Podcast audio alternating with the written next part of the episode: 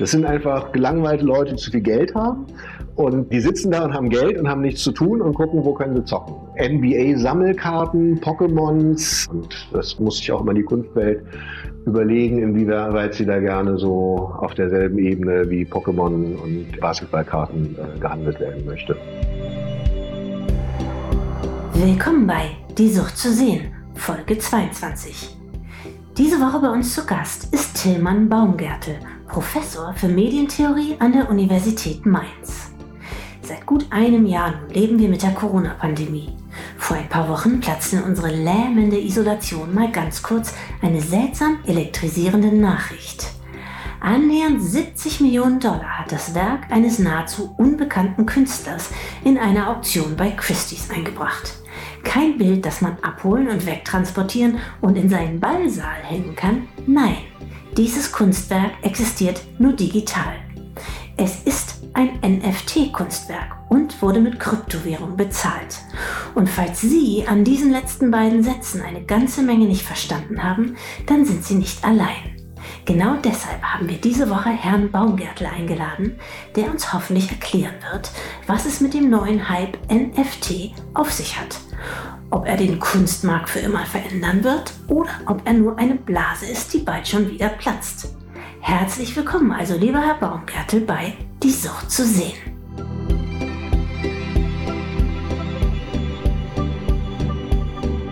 Lieber Herr Baumgärtel, Sie sind Autor und Professor für Medientheorie im Fachbereich Gestaltung an der Hochschule Mainz.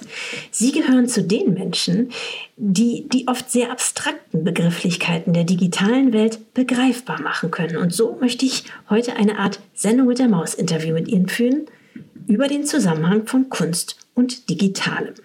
Seit über einem Jahr dealen wir mit dem Thema Corona. So lange müssen auch die Museen und Galerien immer wieder schließen. Auf diese Art ist die digitale Sphäre momentan fast so etwas wie eine Konstante im Erleben und in der Vermittlung von Kunst. Momentan schwirren allerdings etliche Begrifflichkeiten umher, die man leicht verwechseln kann. Da ist zum einen der Begriff Digitalkunst, zum anderen der Begriff Kunst im Netz und dann noch Netzkunst. Fangen wir vielleicht einmal an mit dem letzten Begriff, der Netzkunst, einem ihrer Spezialgebiete, zu dem Sie viele Texte und Bücher verfasst haben. Wann haben Sie angefangen, sich damit zu befassen und was, lieber Herr Baumgärtel, ist das eigentlich per Definition die Netzkunst? Also Künstler haben eigentlich schon seit den 80er Jahren mit den ersten Computernetzwerken, die ihnen zugänglich geworden sind, experimentiert. Aber dass wirklich so eine Netzkunst im, äh, also wirklich als Genre entstanden ist, das war eigentlich erst so Mitte der 90er Jahre, als das World Wide Web den Zugang zum Internet wesentlich äh, erleichtert hat und eben auch so eine visuelle Oberfläche zur Verfügung gestellt hat. Und in dem Augenblick wurde das halt für Künstler auch zugänglicher und eben auch interessant Interessante damit zu experimentieren. Und so entstand eigentlich zusammen mit dem World Wide Web eine Netzkunst im engeren Sinne. Was will denn Netzkunst? Wer sind ihre Protagonisten? Also die ursprüngliche Netzkunst hat eigentlich einen Impetus gehabt, der auch mit der, mit der frühen Videokunst sehr vergleichbar war. Da gibt es halt so ein neues Medium.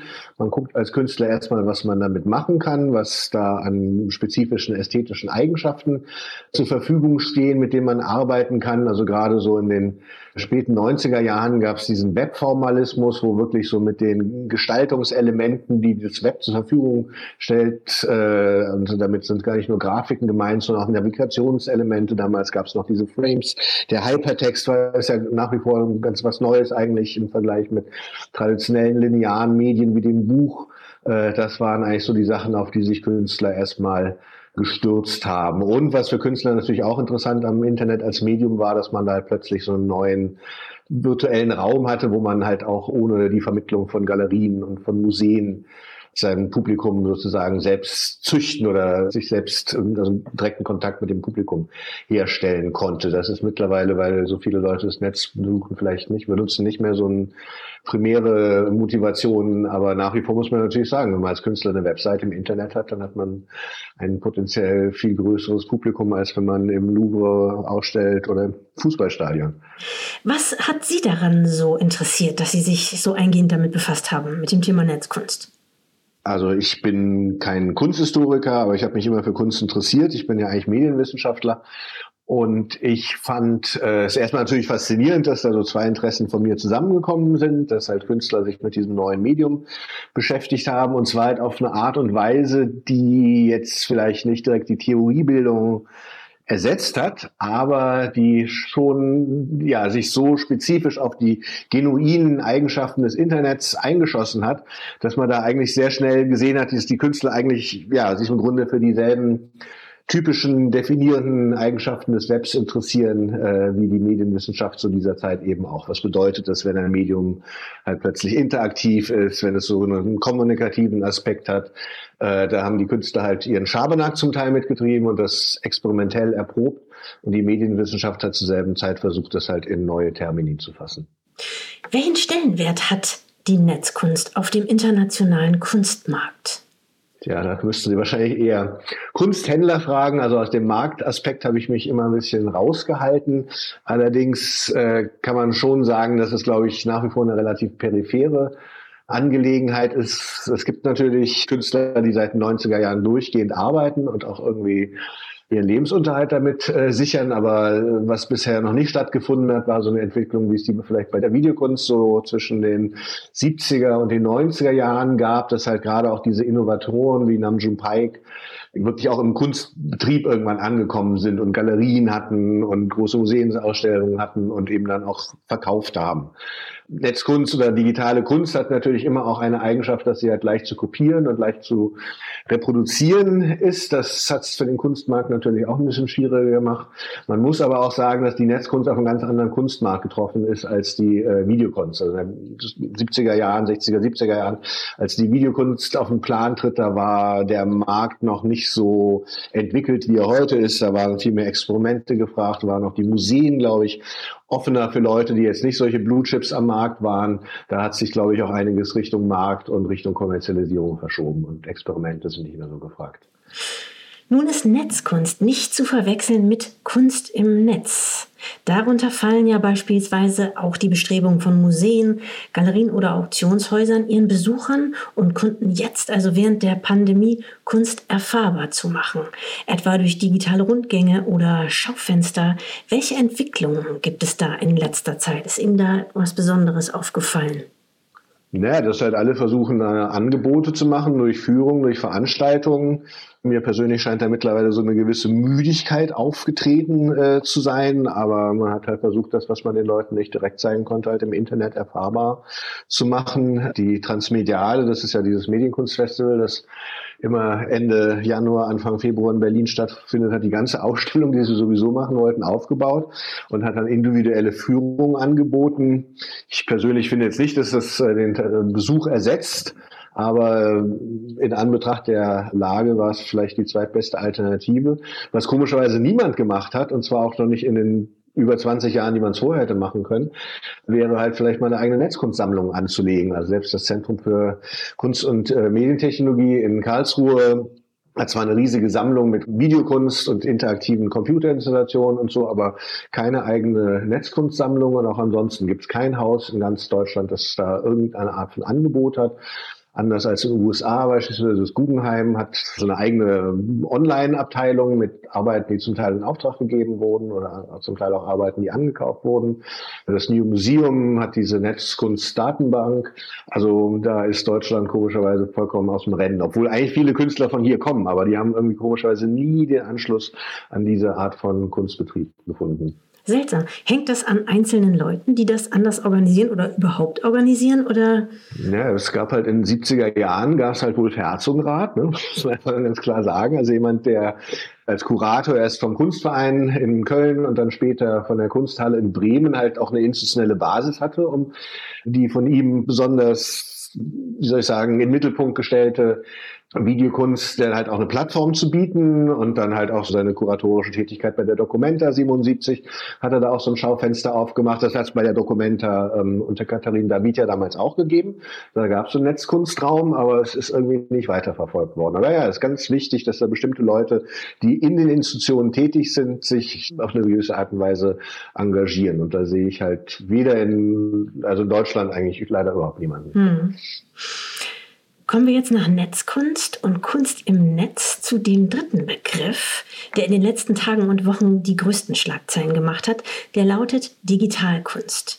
Der 1981 geborene Amerikaner und Digitalkünstler Mike Winkleman verdrängte unlängst den deutschen Maler Gerhard Richter vom dritten Platz der teuersten lebenden KünstlerInnen. Winkelmann, dessen Künstlername Beeple ist und den bis vor kurzem kaum jemand kannte, rangiert jetzt direkt hinter Jeff Koons und David Hockney. Bevor wir klären, wie es dazu kam, erklären Sie uns doch bitte, was ist im Unterschied zu Netzkunst denn Digitalkunst? Was ist ein Digitalkünstler im Unterschied zu einem Netzkünstler?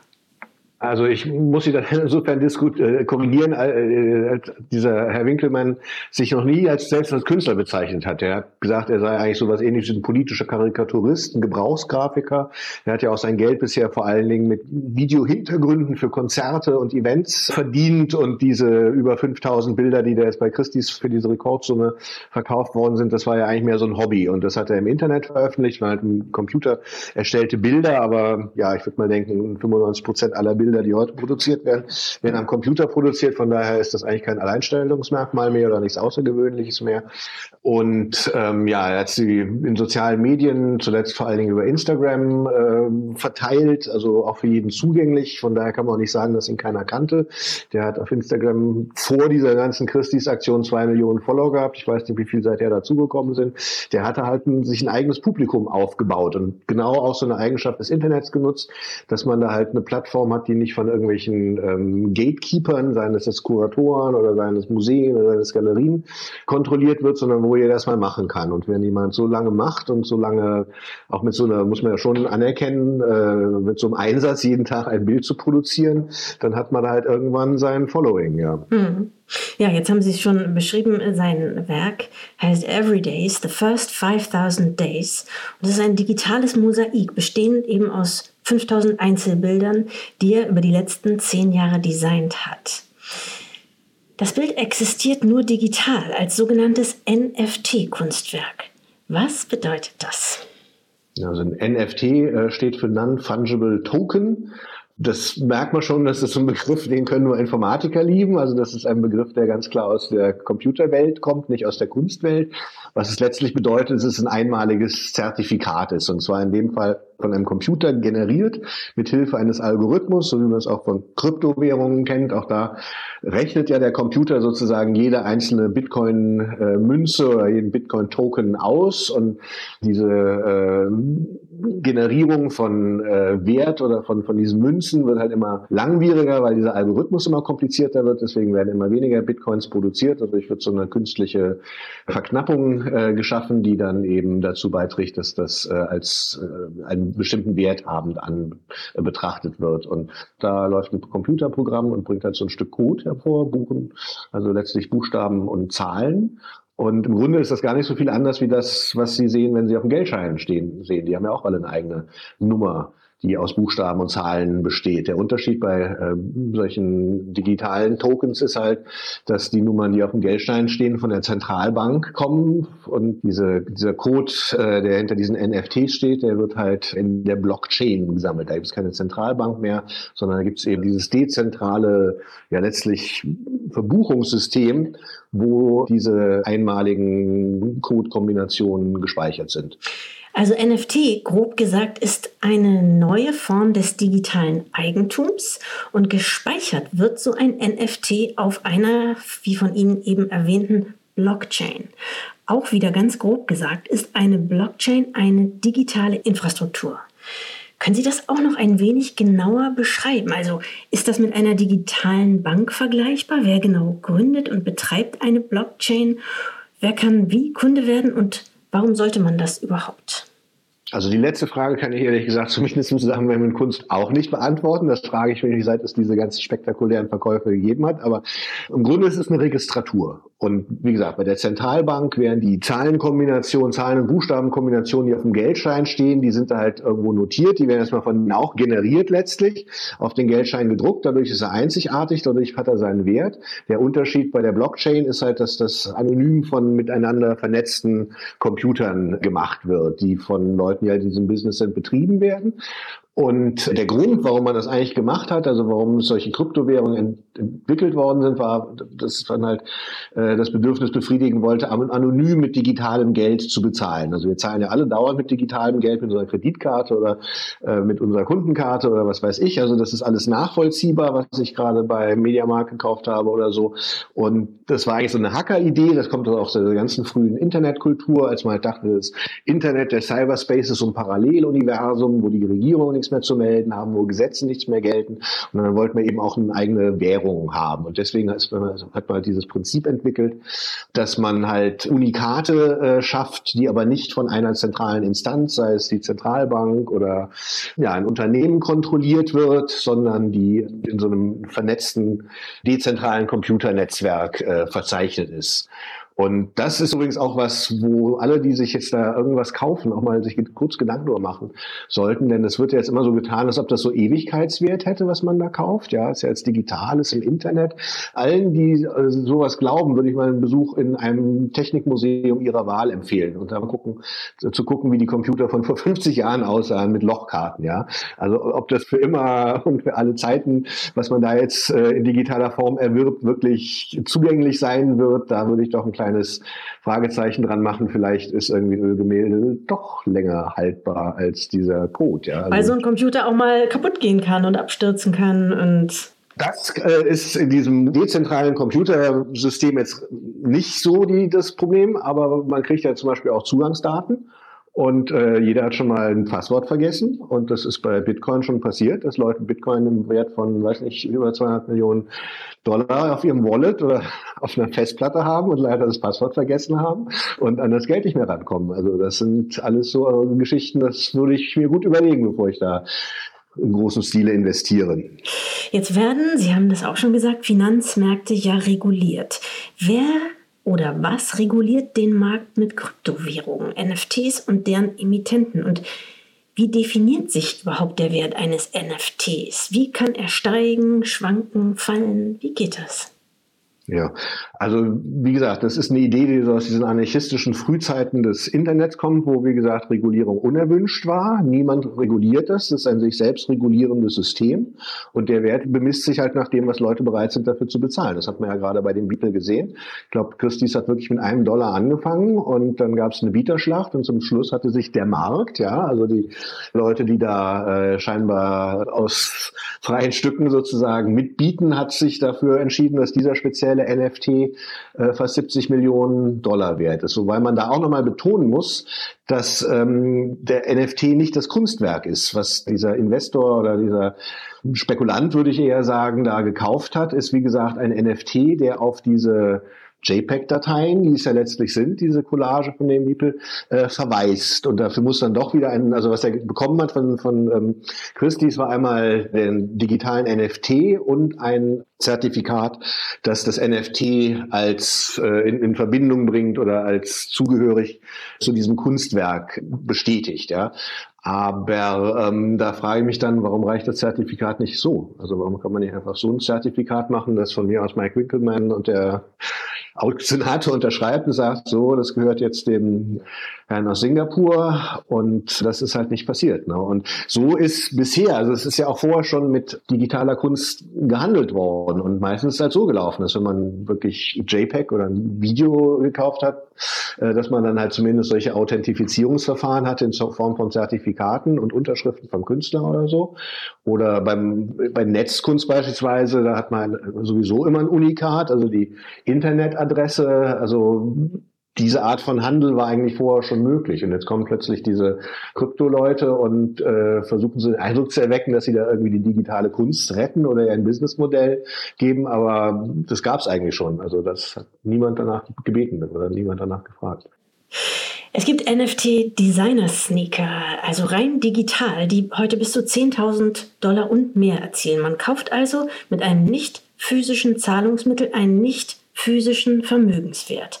Aber was geschieht denn dann weiter? Wie kann man so einen, was kann man mit so einem Vermögenswert machen? Also mit Ausnahme natürlich von Wiederverkaufen. Müsste man ihn nicht durch Ausstellungen in, im allgemeinen Bewusstsein halten, damit er seinen Wert hält oder sogar ihn steigert? Oder wird ein solches NFT-Kunstwerk wie bei Christie's äh, ersteigert, denn eigentlich jemals einen vergleichbaren Rausch oder Ansturm erzeugen, wie ich sagen wir jetzt mal die Mona Lisa? Und wie sehe der überhaupt aus? Mhm. Ja, alles gute Fragen, die im Augenblick niemand beantworten kann. Deswegen kann ich mir das also persönlich nur damit erklären, dass das hier halt vor allen Dingen spekulationsgetrieben ist und dass die Kunst eigentlich nur dazu dient, so ein doch relativ austauschbares Stück Computercode ähm, letztlich eine Aura zu verbreiten, das zu verleihen. Das ist eigentlich, da kommt Walter Benjamin immer wieder um die Ecke, ja. Wir werden ihn nicht los. Man hat ja ein Stück Code und dann wird es mit irgendwann fast in Verbindung gebracht, dass das Stück Code sexier macht. Und da war der Beeple eigentlich schon ein relativ gut geeignetes Objekt und das haben diese Sammler, die das, oder diese Spekulanten, die das dann gekauft haben oder die dafür geboten haben, auch gesagt. Dadurch, dass der halt äh, seit 2007 jedes Jahr ein Bild, äh, jeden Tag ein Bild produziert und diese 5000 Bilder angeschaut. Das, das kriegt halt nicht jeder hin. Ne? Das ist wirklich so eine, so eine Leistung, die man da honoriert, die auch so schlagzeigenträchtig ist. Und das macht dann plötzlich eben auch dieses kleine Fitzelchen NFT-Code irgendwie attraktiv. Aber dieser Sammler hat ja gesagt, er will das in irgendeiner Form im Internet ausstellen. Habe ich bislang jetzt auch noch nicht so richtig verstanden, wie das genau aussehen soll. Aber was, was glaube ich, irgendwie noch nicht so richtig angekommen ist. Alle, die bisher diese Wahnsinnssummen gezahlt haben, das war ja nicht nur Beeple, das war zum Beispiel auch irgendwie so ein paar vollkommen schreckliche äh, Videos von Grimes, äh, der Künstler, der Sängerin, die Leute, die mitgeboten haben, waren immer Leute aus diesem Business. Die waren immer selbst in der Kryptobranche aktiv und die suchen nach immer neuen Methoden, um ihren Computercode, der erst ja jetzt nicht so schrecklich sexy ist, irgendwie sowas zu verleiten, verleihen, was die Leute haben wollen. Ja. Bezieht sich äh, die Zahlungsweise Ihrer Meinung nach äh, mit Kryptowährungen denn vor allem auf Digitalkunstwerke oder wird man bald auch haptische Kunst damit bezahlen? Das ist eine Frage, die Sie, glaube ich, besser die Krise machen als wir. Ähm, also in dem Zusammenhang bei den Beeple macht es natürlich Sinn, dass, ähm, äh, dass man da halt auch mit Ethereum zahlt. Aber man sieht, dass der Künstler selbst ja kein Vertrauen in die Währung hat. Er hat es ja sofort um Dollar umgetauscht, weil er auch gedacht hatte, also muss man sich ja nur angucken, wie volatil dieser Kurs von solchen Kryptowährungen ist. Das kann sich ganz schnell auch mal halbieren oder noch mehr. Von daher würde ich, wenn ich ein Auktionshaus hätte, nach wie vor auf ähm, Währungen, die durch Regierungen stabilisiert sind oder gesichert sind, setzen. Also wir fassen mal zusammen, ganz viel an diesem, ja, wie will man es nennen, Trend oder Hype ist Psychologie und eben letzteres, also Hype. Damit es wirklich funktioniert, müsste ja erstmal die ganze Welt an diesen Hype glauben, zumindest aber die Finanzwelt in allen Formen und Varianten, oder? Ja, also das war ja, als Bitcoin eingeführt worden ist, war der Witz immer, dass man gesagt hat, das ist so wie Grundstück auf dem Mond zu kaufen. Ja, also niemand wird die jemals betreten, aber wir glauben jetzt daran, dass die jemand anbieten kann und dann gibt es halt so einen Prozess, wo so eine Wertfindung durch Angebot und Nachfrage sozusagen erzeugt wird. Aber das bei Aktien im Grunde auch nicht anders, dass die Volkswagen-Aktie den Wert X hat und dass Tesla viel höher liegt, obwohl die viel weniger Autos produzieren oder dass, ähm, keine Ahnung, Facebook mehr wert ist als General Electric oder so. Das sind auch alles psychologische Vorgänge. Das wird immer gerne so wissenschaftlich verbrämt, aber letztlich sind das alles Horden, Hordenphänomene, wo, wo Leute sich gegenseitig nachlaufen und dadurch halt in dem Fall so preisfrei Treiberei entsteht. Also lieber noch schnell mit einem Soziologen drüber reden, über NFT, oder? Ja, oder mit einem Psychiater vielleicht. Ich weiß es nicht. Das hat schon was, wenn man sich anguckt, was für Geld da mittlerweile im Umlauf ist, was da bezahlt wird, da stimmt was nicht mehr. Das kann nicht sein. Ja, das, das ein Nerd, der da jeden Tag so ein Comicbildchen aus äh, vorgefertigten Bausätzen mehr oder weniger zusammenbastelt, die er persönlich für Gesellschaftskritik hält, dass der plötzlich mehr wert ist als Andy Warhol. Und, aber dass Andy Warhol so teuer ist, das ist schon eigentlich die nächste Frage. Also da muss sich die Kunstwelt auch mal fragen, was da eigentlich genau passiert ist, dass da dauernd diese Rekorde gezahlt werden, dass da die wirklich interessanten Sachen nur noch von Ölscheichs und Spekulanten gekauft werden kann, können und dann in irgendwelchen Archiven oder in irgendwelchen Häfen, Hafendepots verschwinden. Da hat die Kunstwelt schon eigentlich sehr konsequent in so eine Richtung gearbeitet, wo jetzt solche kompletten Spekulanten übernehmen können. Ja, und es ist natürlich so very telling, dass der Künstler selber nicht einmal daran glaubt, was er da ausgelöst hat oder eben auch nicht auf, ausgelöst hat. Sie haben es schon gesagt, mit dem Verkauf seines Kunstwerks Ja, der hat ja jetzt gesagt, er will jetzt Kunstgeschichte studieren, um zu verstehen, wo er sich da eigentlich zu verorten hat. Also das, ich meine, das ist auch irgendwie erfrischend natürlich und ich will ihn jetzt auch gar nicht per se. Also es gibt ja viele, die sagen, das ist einfach keine Kunst oder das ist hässlich oder der Mann ist einfach kein Künstler, stimmt alles. Aber Andy Warhol war auch kein Künstler, der war auch Gebrauchsgrafiker, bevor er zum Pop-Art-Star geworden ist. Von daher würde ich dem eigentlich eher noch eine Chance geben. Der hat jetzt klug diese Mechanismen, die da gerade in seinem, zu seinem Vorteil äh, ablaufen, genutzt. Also Hut ab, muss man da einfach sagen. Ob Herr Biepel in 20 Jahren irgendwie im Museum of Modern Art hängt, warten wir mal ab. Also ich glaube es nicht. Ich möchte auch eigentlich in einer Zeit leben, für die diese Art von Kunst äh, repräsentativ sein soll. Aber ähm, es ist andererseits natürlich auch ein frischer Wind, der da mal reinkommt und nicht der nächste Gerhard Richter übertrifft dann den vorherigen Gerhard Richter wieder um 10 Millionen und das Einzige, worüber der Kunst, die Kunstwelt noch redet. Ja. Glauben Sie denn, äh, dass Corona dieses ganze Thema so befördert hat?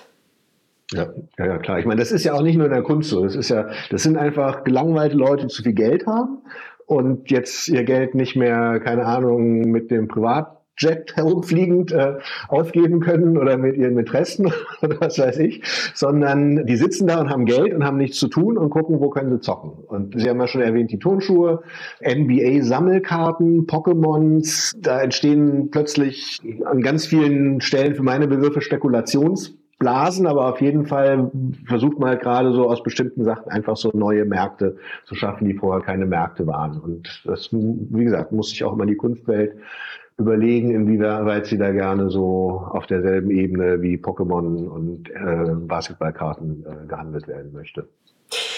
Dann frage ich Sie jetzt zuletzt nochmal was ganz Greifbares, Herr Baumgärtel, was wir hier, äh, zwei Fragen, die wir hier vielen Gästen stellen, nämlich ganz einfach nach Ihrem Lieblingskunstwerk. Und wie ich es rausgehört habe, ist das kein digitales, richtig? Oh, war ja mein Lieblingskunstwerk. Also womit ich mich gerade sehr beschäftige, und das ist kein digitales Kunstwerk, aber es ist in gewisser Weise ein Vorläufer der Netzkunst, ist ähm, Spatial Poem von äh, Mieko Shiomi. Das ist eine japanische Künstlerin, die zu Fluxus gehörte und in den 60er Jahren noch ein Jahr in New York gelebt hat, wo sie eben mit der dieser äh, Fluxus-Gruppe von damals halt ähm, sehr eng in Kontakt war und Performance gemacht hat. Dann ist sie zurück nach Japan und hat dieses Spatial Poem-Projekt noch in Amerika angefangen und dann von Japan aus fortgeführt. Und zwar hat sie zunächst mal an alle Leute im Fluxus-Netzwerk so einfache Anweisungen geschickt und die gebeten, die auszuführen und ihren Bericht darüber zurückzuschicken. Also beim ersten Mal war es wirklich nur, schreib ein Wort auf eine Karte und äh, äh, dann schreib mir zurück, was du gemacht hast. Ja, und da haben John Cage und Nam Pai, also richtig bekannte Künstler haben sich daran beteiligt. Und ja, heute passiert sowas bei TikTok. Kochrezepte, Tanzmoves, äh, DIY-Projekte werden genauso um den Globus geschickt, halt viel schneller verbreitet sich da irgendwie ein bestimmtes Rezept oder so, aber da hat sie eine totale, ähm, ja, sowas, was uns heute zum Alltag geworden ist, so mit den technischen oder den Kommunikationsmitteln ihrer Zeit, nämlich mit der Luftpost vorweggenommen. Und ganz praktisch sind daraus halt so Karten entstanden, wo mit Fahnen markiert ist, wer zu welcher Zeit was gemacht hat. Zum Teil fast wie so Kurzgeschichten. Dadurch, dass halt auch so viele bekannte Leute dabei sind, äh, hat es auch sowas von einem Porträt der Kunstszene dieser Zeit. Man sieht auch, die Leute wie Dieter Roth oder George Kunas waren bereit, sich an solchen Aktionen zu beteiligen, wo sie überhaupt nichts davon hatten. Ja, also das ist schon ein anderer Spirit, den wir heute, glaube ich, gerade nicht so haben. Ja. Gut, und zum Schluss, Herr Baumgärtel, ein äh, Ort, an dem auch Sie wahrscheinlich lange nicht mehr waren, nämlich Ihr Lieblingsmuseum. Das Nationalmuseum in Phnom Penh. Das ist halt einmal voll mit diesen tollen Khmer-Plastiken und äh, anders als in unseren westlichen äh, Museen, wir haben jetzt gerade diese Geschichte mit den Benin-Bronzen, die da zurückgegeben werden soll, die standen halt immer hinter in Vitrinen und hinter Glas. Und diese Skulpturen, die da im Nationalmuseum von Phnom Penh stehen, da werden halt Blumen gestiftet und Geld hingelegt. Und Räucherstäbchen darf man gerade nicht anmachen, aber da sind, sind halt diese Relikte wirklich noch vitaler Teil des Lebens. Und unterm Dach äh, kommen die Schwalben rein und und scheißen eine Buddha auf den Kopf. und gleichzeitig ist es ein wunderbares Gebäude. Also da kommt ganz viel zusammen, äh, das, das zu einem lebendigen Museum macht, obwohl es ganz große Kunst da gesammelt ist. Ja. Sehr schön, Herr Baumgärtel. Dann bedanke ich mich ganz herzlich für Ihre Ausführungen und unser Gespräch und denke, dass der eine oder andere Herr nach klarer sieht.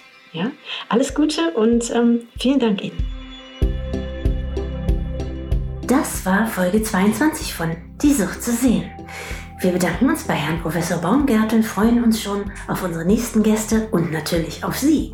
In zwei Wochen auf grisebach.com, Spotify, Apple, YouTube und überall, wo es Podcasts gibt.